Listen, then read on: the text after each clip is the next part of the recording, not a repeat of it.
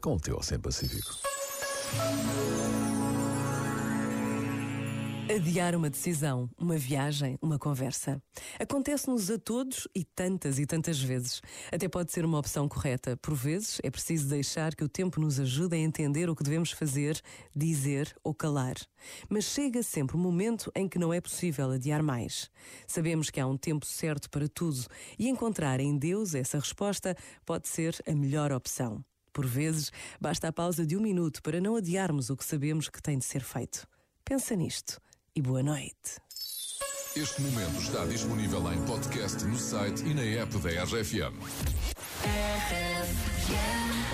Counting days, counting days since my love up and got lost on me.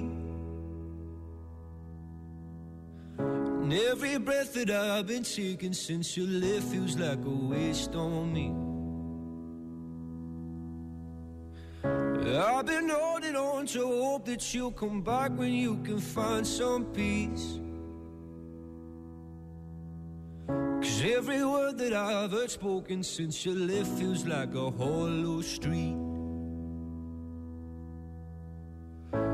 I've been told, I've been told to get you off my mind. But I hope I never lose the bruises that you left behind. Oh my Lord, oh my Lord, I need you by my side. There must be something in the water. Cause every day it's getting colder. And if only I could hold you, you'd keep my from going under. Maybe I, maybe I'm just being blinded by the brighter side of what we are because it's over. Well, there must be something in the tide. I've been told, I've been told to get you off my mind. But I hope I never lose the bruises that you left behind. Oh my Lord, oh my Lord, I need you by my side.